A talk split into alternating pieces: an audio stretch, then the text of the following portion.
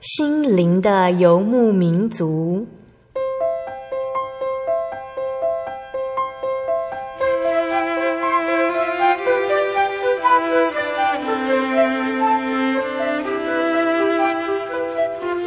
在这个谁都不管谁的后现代社会里，每个人的心灵都是游牧民族。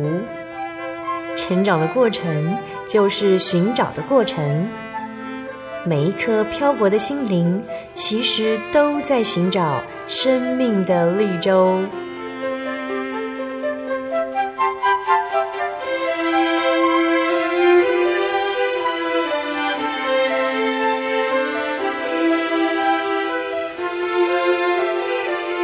本节目由真耶稣教会台湾总会制作，欢迎收听。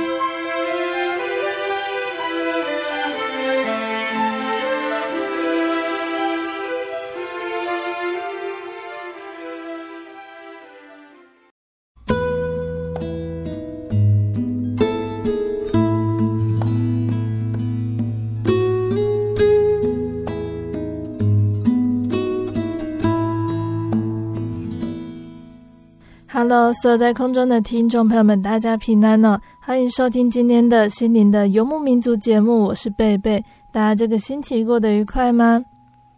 听众朋友们，不知道有没有捏过陶土的经验呢？高明的陶匠呢，他能够将粘稠的陶土变成美丽高贵的瓶子和盘子，他们是怎么做到的呢？将捏塑好的陶器放进高热的窑中，而且反复数次，唯有如此。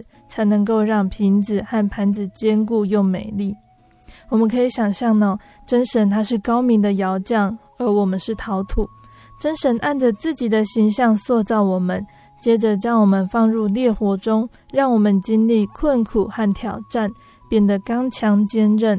每度过一次难关，我们就变得更美丽，信心更增长。有时你会因为身为基督徒而遭受一些苦难。例如去教会，然后就被人家嘲笑，或者是你决定行事正当而被排挤哦。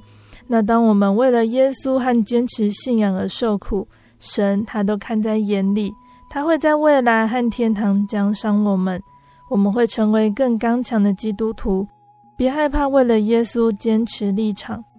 我们都不喜欢受苦哦，但我们都想做正确的事，想要真心的回应神。我们要祷告，求耶稣赐给我们力量，就像圣经的腓利比书第一章二十八到二十九节所说的：“凡事不怕敌人的惊吓，这是证明他们沉沦，你们得救，都是出于神，因为你们蒙恩，不但得以信服基督，并要为他受苦。”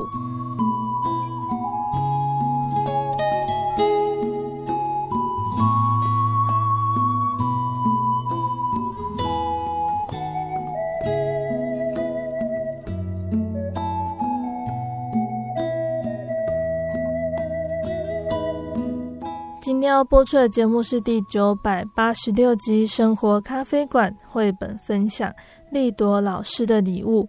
今天在节目中，贝贝要来跟听众朋友们分享，是由道格拉斯·伍德还有吉姆·伯克合作完成的绘本《利朵老师的礼物》哦。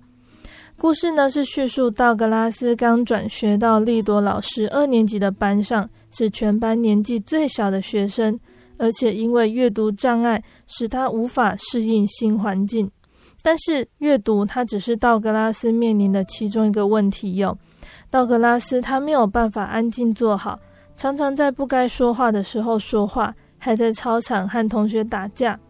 莉朵老师要他放学之后留下来练习阅读。刚开始的时候，哦，道格拉斯觉得那个是全世界最悲惨的事了。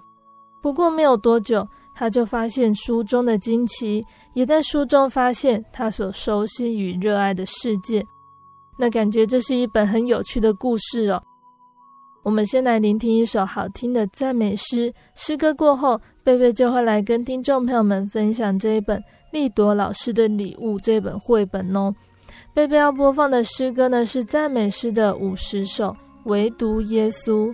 唯独耶稣是我信心，我所讲论就是耶稣，永远之情，耶稣基督，我所仰望唯有耶稣，唯独耶稣是我救主，我心赞美，我口扬传，救我引我，使我成圣，全能之主，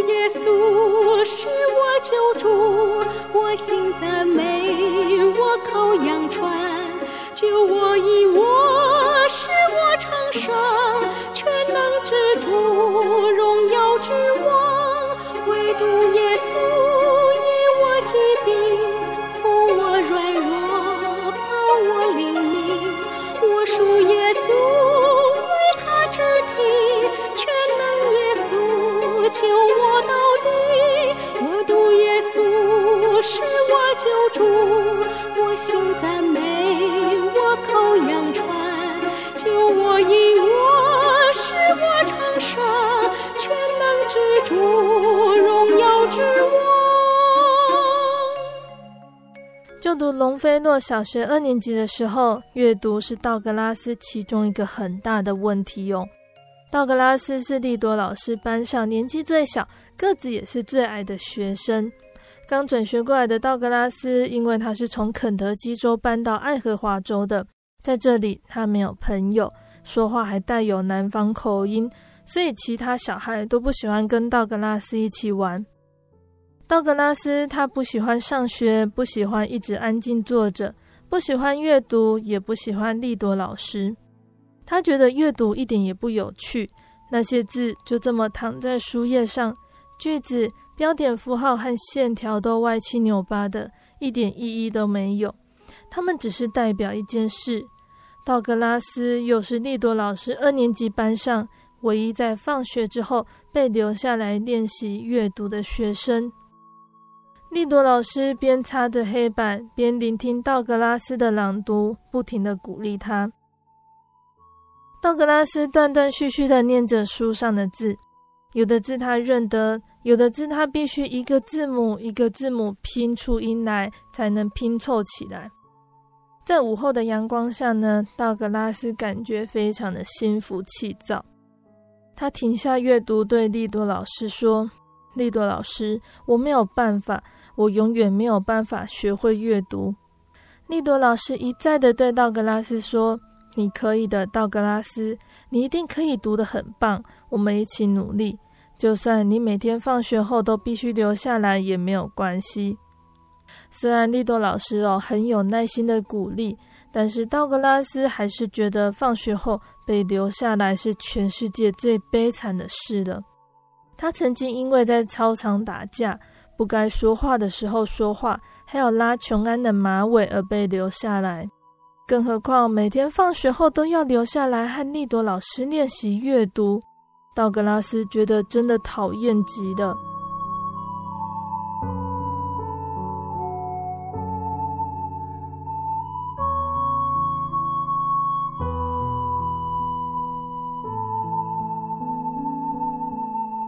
利多老师的班上呢，有十七个学生呢，班上没有小老师或助教。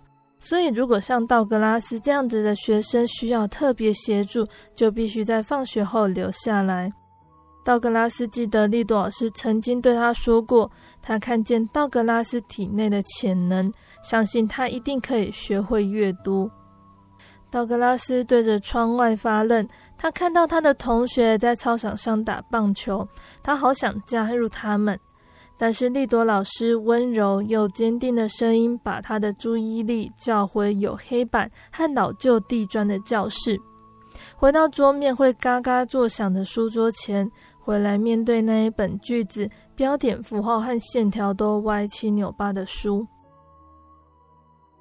利多老师改完考卷，黑板也擦干净了，现在就站在道格拉斯后面，伸手指着书页。他提议说：“你为什么不从这里开始读呢？”利多老师就手指着书页，陪着道格拉斯继续读。道格拉斯把精神拉回书上哦。他挺喜欢这本书的图画，这是一本和小岛有关的书。图里画了蓝色的天空和蓝色的海洋、翠绿的树木、岩石海岸，还有鱼。这些东西道格拉斯都觉得很熟悉，也很喜欢。因为每年暑假呢，道格拉斯的爷爷都会带着全家人去明尼苏达州北边森林的卡贝特加马湖。卡贝特加马湖这个名字很长哦，道格拉斯不但会说，还会读，因为他好喜欢这个名字。卡贝特加马湖有很多岛可以探险哦，岛上有海鸥、潜鸟，森林里有熊、鹿，还有麋鹿，还有许多岩石、树木，洞内还有隐秘的地方。当然，这巨大的湖里有许多的鱼，正等着道格拉斯和爷爷去抓。道格拉斯一家人曾经在那里抓到一条非常大的鱼。去年夏天在那里野餐，道格拉斯还用网子抓到一只又大又老的乌龟，他养了一个星期。但是到了要回家的时候，道格拉斯和爷爷就决定放走它，因为他们知道这只乌龟是属于卡佩特加马湖的。那现在，利多老师就站在道格拉斯身旁。道格拉斯开始觉得《小岛》这本书越来越有趣了。他很好奇接下来会发生什么事情。他想知道这些字会怎么描述小岛，因为图画里并没有呈现所有的东西。龙虾躲藏在海中的岩棚下。道格拉斯没有看过龙虾。不过，那似乎和爷爷在卡贝特加马湖里抓到的鳌虾有一点像。从北方来的海豹在小岛上养育小海豹，海鸥在岛上生蛋，野草莓也成熟了。道格拉斯知道，在卡贝特加马湖的哪里可以找到野草莓。接下来是最棒的部分了，有一艘船载着一些人来岛上野餐。道格拉斯不喜欢“野餐”那两个字。他觉得好难念，但是他还是努力读出来了，并且继续往下读。他很想知道在岛上野餐的情形。有一只小猫和人们来到岛上，对这只猫来说，小岛似乎很大。猫在岛上探险，道格拉斯觉得就像他在卡贝特加马湖上一样，他找到一些阴暗又隐秘的地方，看见鱼和各种动物，也发现了一些秘密。道格拉斯可以想象小猫发现的所有秘密，还有小猫兴奋的心情哦。接着是最令人兴奋的部分了。道格拉斯知道故事的高潮就要来了。一场很大的暴风雨侵袭这座岛，他几乎可以听见狂风怒吼，还有巨浪拍打沿岸的声音。可是道格拉斯也知道哦，当故事进入高潮的时候，书里的文字就会越来越难。他大声地朗诵出故事的内容：大浪滔天，像晶亮的山峦，汹涌来到岛前，伴随着闪电与雷鸣，还有不止息的哀嚎、呻吟和呼啸的风。他就这样子一直大声朗诵着。利多老师把手放在他肩膀上，当他需要一些帮助的时候，利多老师就帮助他。他一直提醒道格拉斯去拼拼看那些字的发音。很有耐心的等着道格拉斯把字拼好。那天下午，道格拉斯和利多老师终于读完那一本书，也知道大海中这座小岛的所有事情。道格拉斯心想，有一天他也要去那座小岛上看看。利多老师紧紧抱着道格拉斯，他说：“很好，道格拉斯，我以你为荣。”道格拉斯也从这本书呢开始对阅读产生了兴趣。他问利多老师：“我们明天可以读另外一本书吗？”利多老师笑着回答：“好的，道格拉斯，我不会忘记为你准备另外一本书。你也别忘了自己的作业。”他拿了一张练习卷给道格拉斯，看着他离开教室。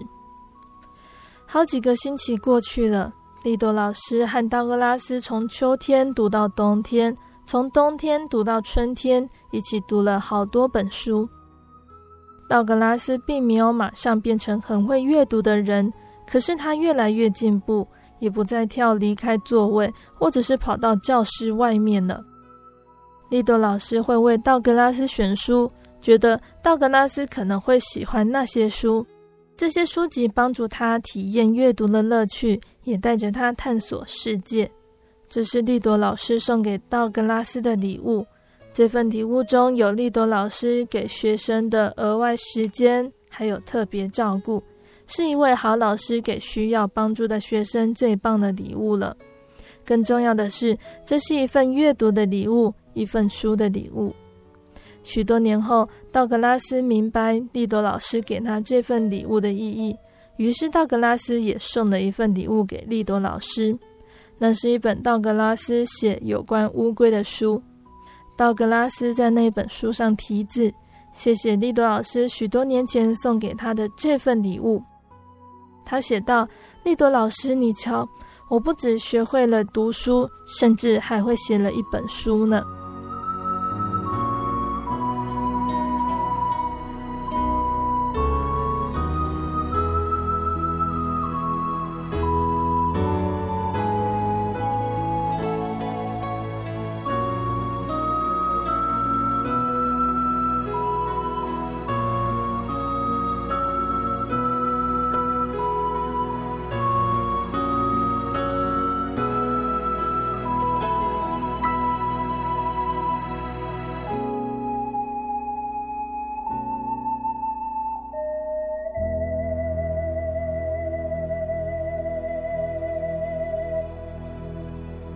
亲爱的听众朋友们，我们的故事就说到这里喽。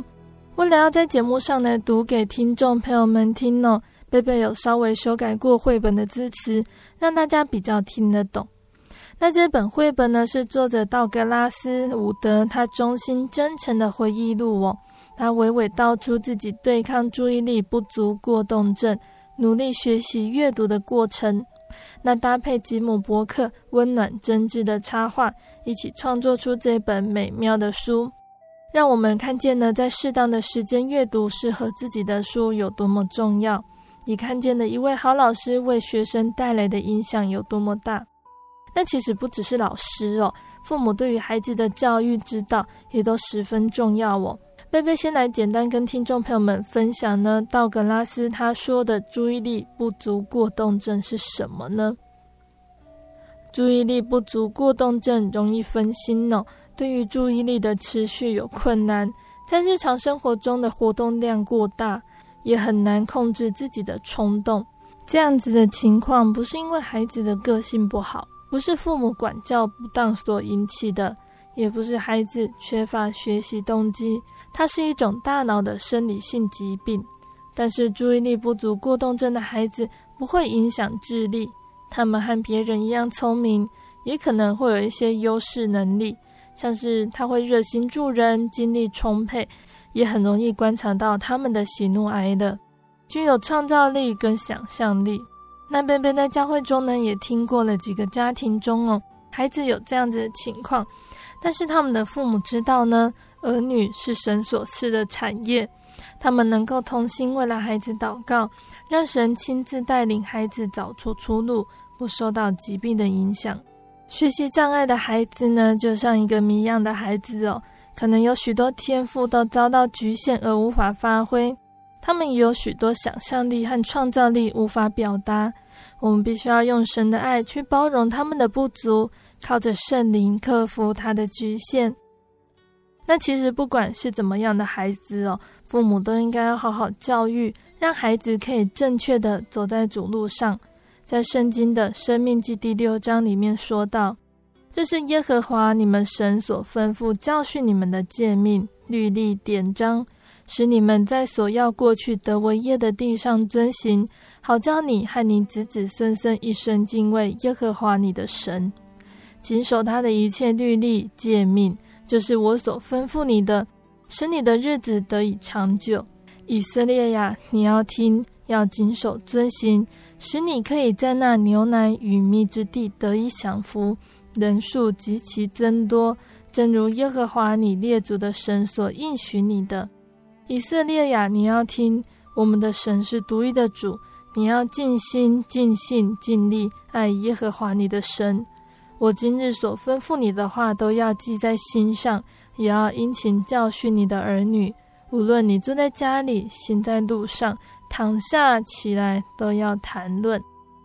日后你的儿子问你说：“耶和华我们神吩咐你们的这些法度、律例、典章是什么意思呢？”你就告诉你的儿子说：“我们在埃及做过法老的奴仆，神用大能的手将我们从埃及领出来，在我们眼前将重大可怕的神迹奇事。”施行在埃及地和法老并他全家的身上，将我们从那里领出来，要领我们进入他向我们列祖起誓应许之地，把这地赐给我们。耶和华又吩咐我们遵行这一切律例，要敬畏耶和华我们的神，使我们常得好处，蒙他保全我们的生命，像今日一样。我们若照耶和华我们神所吩咐的一切诫命，谨守遵行，这就是我们的义了。以色列哦，他们亡国了将近两千年，在各地颠沛流离，经历两次世界大战，被列强抛来抛去，被宰杀数百万的人民哦，但是他们却能够奇迹似的，在一九四八年复国于强敌环伺的巴勒斯坦这一个弹丸之地哦。那这应该归功于以色列人呢，他们良好的家庭跟宗教教育，尤其呢，他是以父传子，兄传弟，一代一代的以口语宣示，以色列人是神的选民，曾经沦落埃及为奴，被神以大能领出，应许进入迦南美地，并告以敬畏神、遵行律例典章为家规，才能使犹太民族命根不断，精神不死。那今天家庭对于孩子的教育也是这样子哦，在生活中用身教、言教或其他的方式，让孩子在生活中学习敬畏神。最重要的是要为儿女祷告，适度的管教孩子也是必须的，因为主所爱的，他必管教。圣经的希伯来书说道：“你们又忘了那劝你们如同劝儿子的话，说：我儿，你不可轻看主的管教。”被他责备的时候，也不可灰心，因为主所爱的，他必管教，又鞭打凡所收纳的儿子。神奈我们呢，为了避免属他的人偏离正路，一错再错，最后终于沉沦。神会毫不手软的施以管教，借由身体与精神上的痛楚，让我们知道人生方向的偏误，可以及时的回头。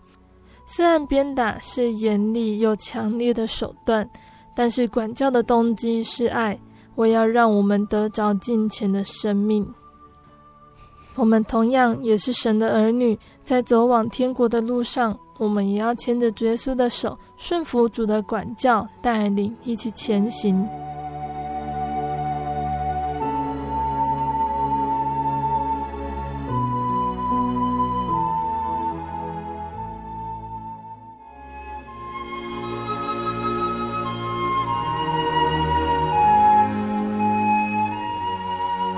息日是真神为人设立的，让人能纪念神的救恩，并得着身心灵的休息。在每个星期的最后一天，星期六，我们应当放下一周的劳碌，来到教会聆听福音，在诗歌、祈祷和彼此祝福的聚会里，安顿我们一周的疲惫。假如你想参加安息日聚会，欢迎您在每周六上午十点和下午两点踏进真耶稣教会的会堂，与我们一起共享这生命的饗宴。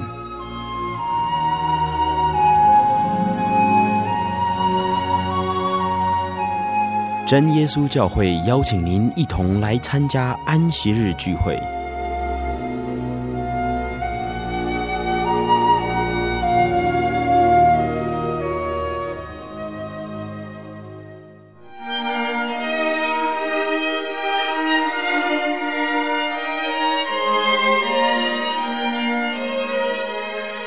真耶稣教会，西元一九一七年在中国大陆成立，为真神在末世借着圣灵所启示的基督徒属灵团体，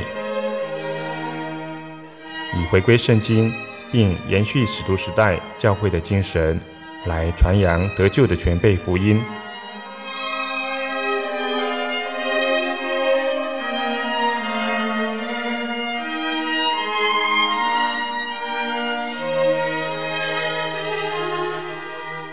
初期的传道工人，在圣灵的带领下，以真理和神迹奇事的彰显，来证实所传的福音，以能亲近耶稣，得着救恩。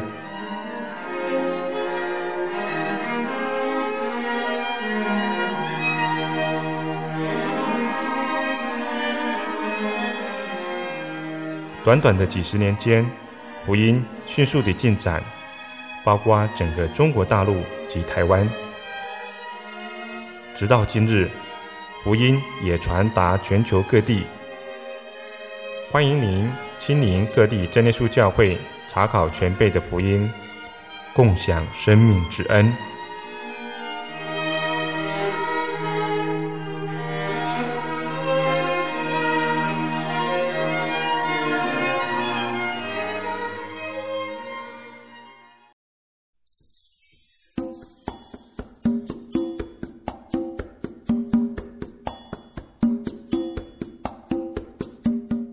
亲爱的听众朋友们，欢迎回到我们的心灵的游牧民族，我是贝贝。今天播出的节目是第九百八十六集《生活咖啡馆》绘本分享《丽朵老师的礼物》。节目的上半段呢，贝贝跟听众朋友们分享了一本叫做《丽朵老师的礼物》的绘本故事哦。那借由这本绘本，希望大家可以了解如何去教育儿女这份神所赐的产业。即使是面对孩子各样的情况，都能够运用智慧、耐心，还有靠主的心来陪伴他，一起与主同行。那在节目的下半段呢，贝贝还要继续来跟大家分享一个圣经故事哦，欢迎听众朋友们收听哦。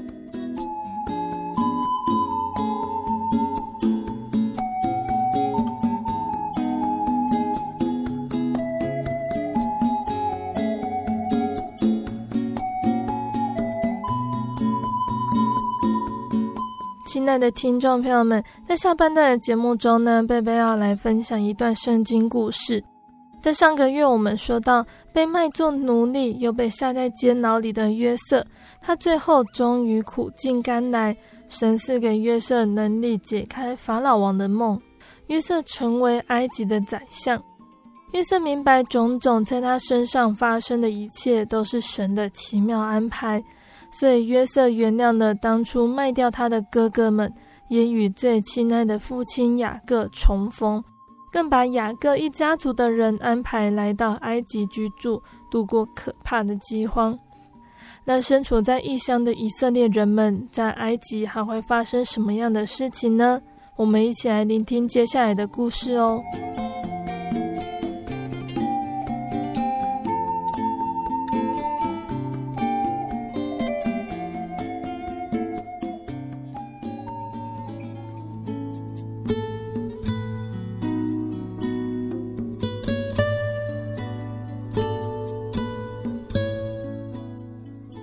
雅各和他的儿子及全家大小呢，都在埃及的歌山地定居。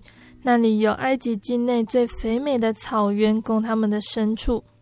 在神所预言的荒年中呢，约瑟一直都照顾着他们。很多年过去了，年老的雅各已经死去，约瑟和他的兄弟也都离开世界了。但是以色列人还继续住在埃及。他们不断繁殖后代，后来成了一个强大的民族。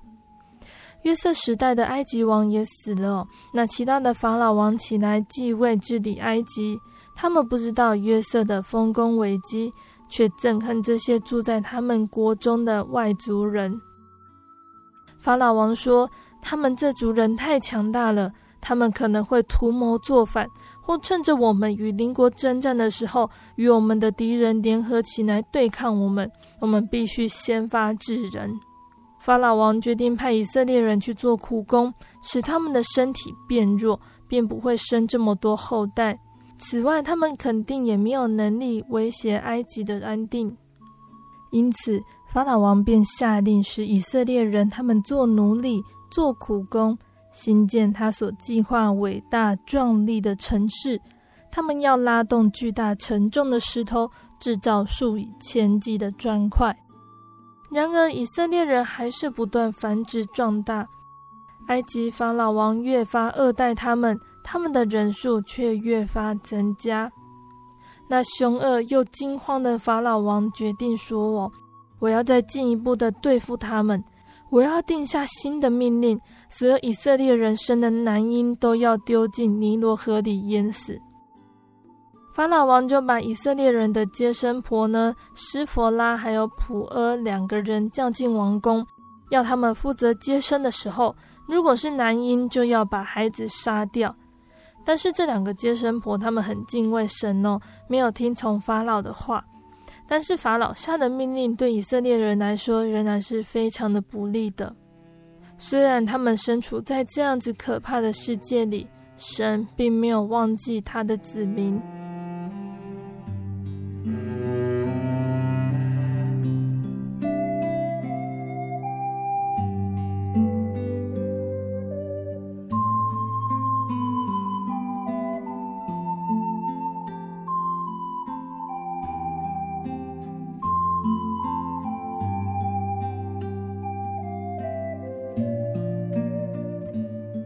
在以色列人中呢，有一户人家生了一个男婴。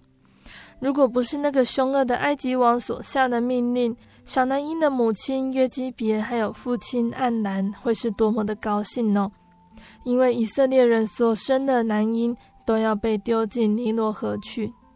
约基别看着他可爱的孩子，他说：“他不能给淹死，我要把他藏起来。我相信神能保守他平安。”起初一切都很顺利，但是婴儿渐渐长大，十分活泼，哭声也变得非常的响亮。约基别晚上哄他入睡的时候，他祷告思想，心里不断筹算着。约基别开始用芦苇草编织一个篮子，织好之后，还用柏油涂在篮子的外层防水。趁着婴儿还睡觉的时候，约基别悄悄地把孩子放在篮子里。带着婴儿的姐姐米利暗就把篮子提到河边，放在高高的芦苇中间，留下米利暗在旁边窥视之后，妈妈约基别便迅速返回家去。米利暗蹲伏在草丛隐蔽的地方，悄悄静静的守候。不久，他便听到说话和嬉笑的声音，原来是法老王的一个女儿来河边洗澡。公主的侍女随从服侍，米莉安看着，心跳不断加速。忽然，公主停下脚步。她说：“看哪，芦苇草中间有个篮子，给我拿过来。”公主的一个侍女走进草丛，把篮子提到公主面前。这时候，婴儿醒了，看见一张不熟悉的脸孔，便哭了起来。公主轻声地说。可怜的孩子，他必定是以色列人生的婴儿。公主仁慈的眼神使米莉安鼓起勇气踏向前去。她问公主说：“你要替婴孩找个奶妈吗？”公主答应她，米莉安就赶快回家找了妈妈约基别来。公主仔细端详约基别说：“带着这个孩子回家去，替我好好照顾他，我会给你报酬。”他稍稍长大之后，要送回王宫来，我要把他当做自己的儿子抚养长大。我要给他起名叫做摩西。于是约基别和米利暗便高高兴兴地带着那个婴儿回家了。他们不必再担心别人会看见他，神已经保守小摩西的平安。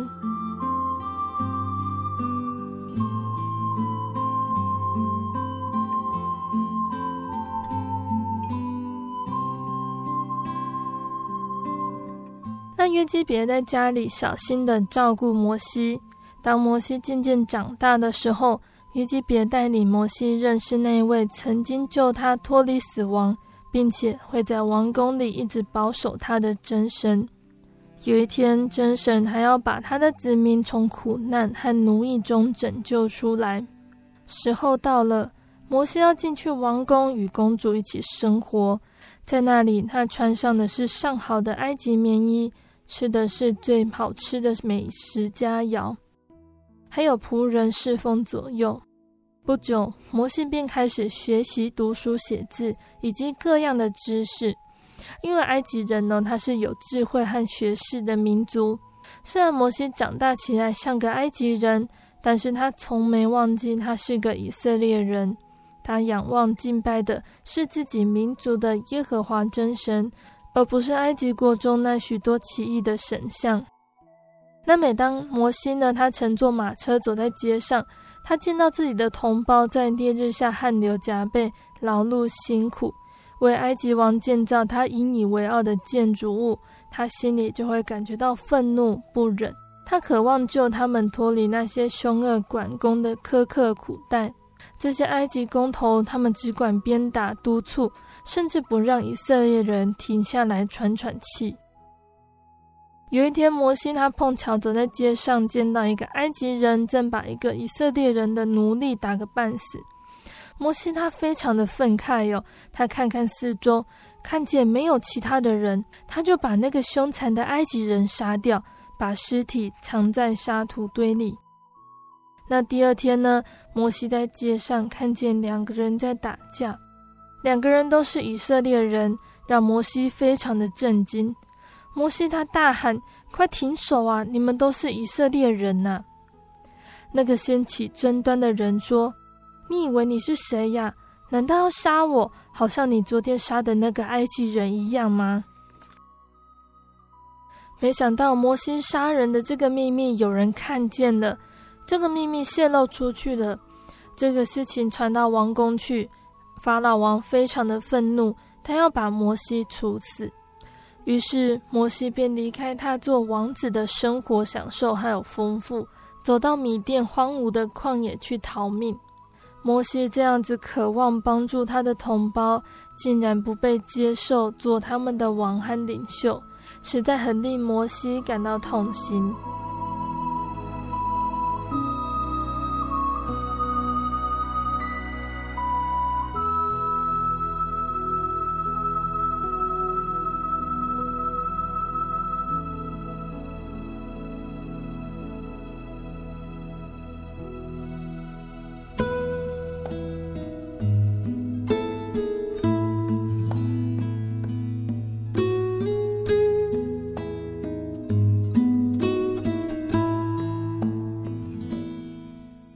的听众朋友们，我们的故事呢，就先分享到这里喽。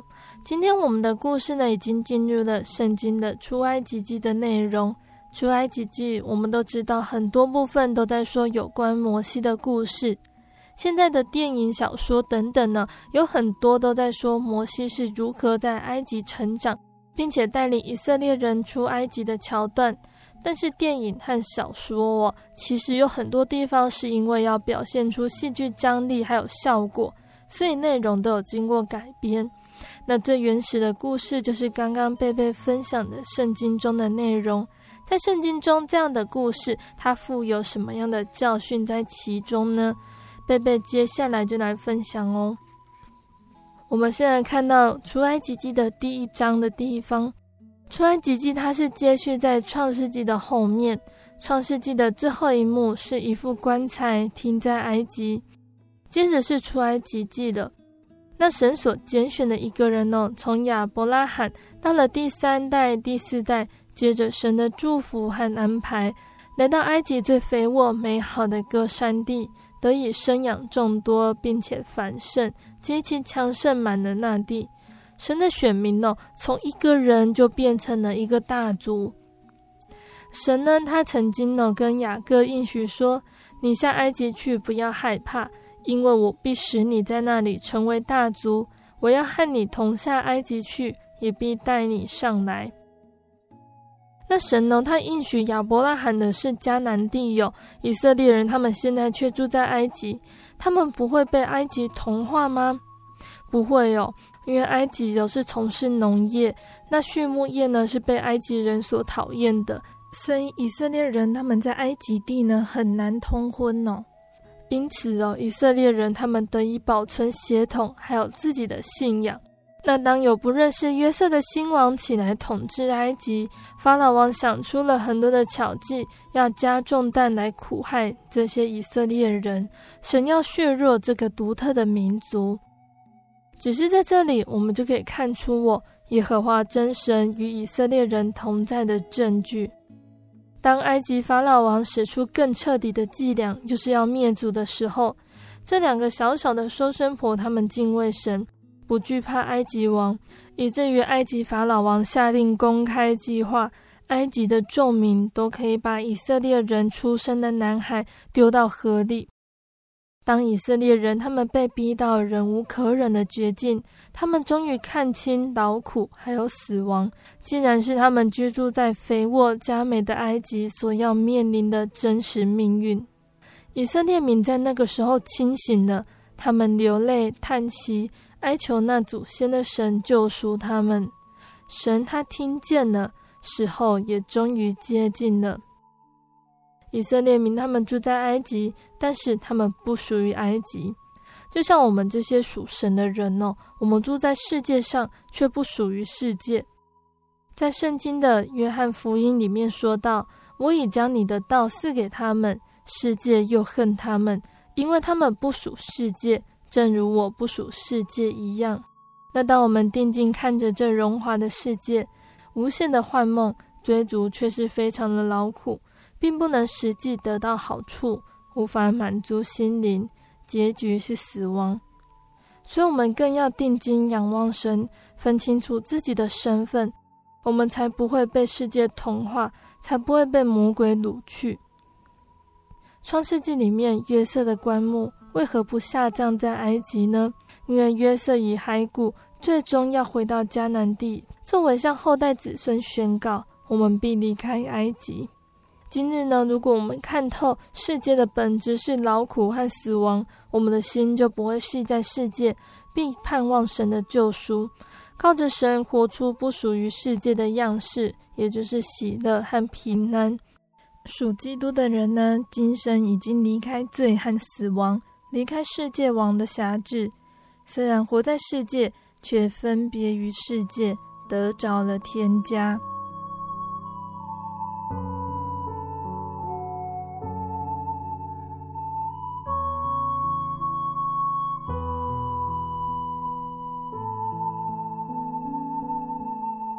那出埃及记的第二章呢，我们讲到了摩西的出生。摩西的妈妈把摩西藏在家里，藏了三个月，直到他的身形还有声音都不能再遮掩了。全家也因此无时无刻暴露在风险之中。神重重的关了约基别家的门，却轻轻开启，恰巧来到河边洗澡沐浴法老的女儿眼边。当公主打开盒盖，稚嫩的脸庞，惹人怜爱的哭声。触动了公主的心，公主决定收养了摩西。那再次打开约基别家沉重的门的，涌入的是极大的恩典，还有喜乐。他们家不再感到恐惧，除了安全无虞之外呢，还添上了祝福，还有尊荣。身为埃及的奴隶，却可以享有皇室最高等的教育，用法老王的资源培育出一个以色列领袖。哦除了真神，谁能够有这样子的安排呢？婴孩摩西能够重回妈妈约基别的怀里，是摩西全家经历神关上第一次门后带来的奇妙作为，也是奇异恩典。那等到摩西长大，四十岁的摩西学了埃及人一切的学问，说话行事都有才能，也习惯了宫廷里日日笙歌的欢乐，还有随意而为的理所当然。所见所想的呢，都是人的铺陈。那摩西长大了，他出去看到他的同胞，看到他们的重担，因此他杀了一个埃及人。当法老听到这件事情，想要杀摩西的时候，摩西就逃到米甸的旷野去。这次埃及的繁华、精致与权力都被关闭在被拒绝的身后。摩西向前狂奔而去，迎接他的是原始的粗粝、辽阔与无助。那从这个时候开始哦，摩西他是直接受教于神。耶和华用摩西所见的大自然风声雨声、虫鸣鸟叫，丰富了摩西在埃及所熟悉的繁花，还有日月星辰四季更迭的演绎，代替摩西在埃及的精致，让摩西学习到他在埃及所没有学到的，就是完全的依靠神。那在旷野的四十年呢，意味的不是神的抛弃，而是神的拣选、训练还有同在。所以，当下个月呢，我们要来分享到摩西的故事呢。当他重回埃及皇宫的时候，他俊俏的脸庞已经被风霜取代，但却是一位不能被忽视、炯炯神威的长者。摩西要带领以色列人走旷野路。无论是恐惧、害怕跟虚空，都是摩西他用仰望神、等待神、相信神来带过哦。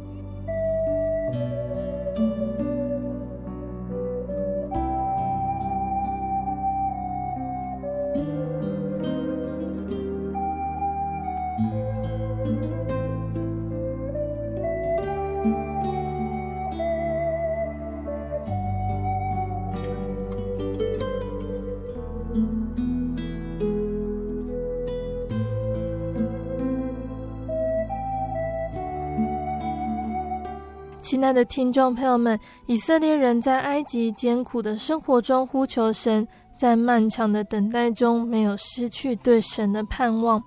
神预备了摩西要来带领他们出埃及，摩西也在要被神重用之前，在旷野中接受磨练，为要让他专心依靠神，不只是依靠自己的能力和学识而已。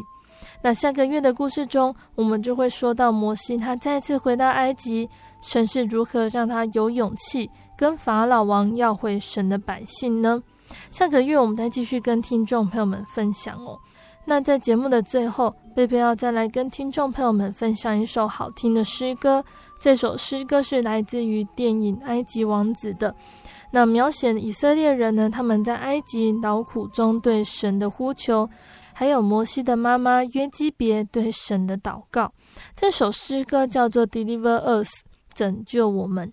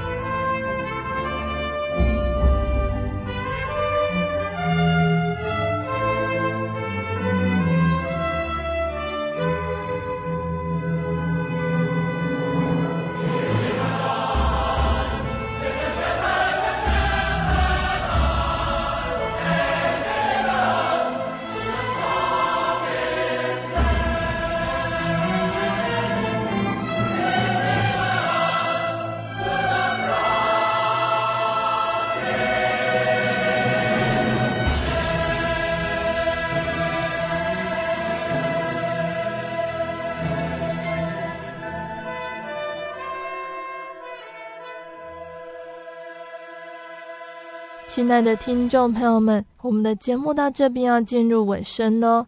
如果你喜欢今天的节目，欢迎来信索取节目 CD。如果你在收听节目之后，想要更了解真耶稣教会和圣经道理，欢迎来信索取圣经函授课程。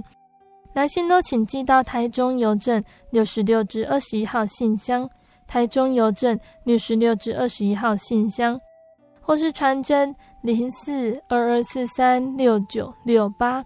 零四二二四三六九六八，听众朋友们也可以到你家附近的真耶稣教会认识耶稣，可以上网搜寻喜信网络家庭，查询家里附近的真耶稣教会的聚会时间、地址，或者是智慧型手机下载“我要去教会”这个 APP，就可以找到邻近的真耶稣教会。诚挚的欢迎听众朋友们来到真耶稣教会参加聚会，一起共享耶稣的恩典哦。我是贝贝，我们下个星期再见。我的心是一只鸟，飞行介于黄昏与破晓，阳光下。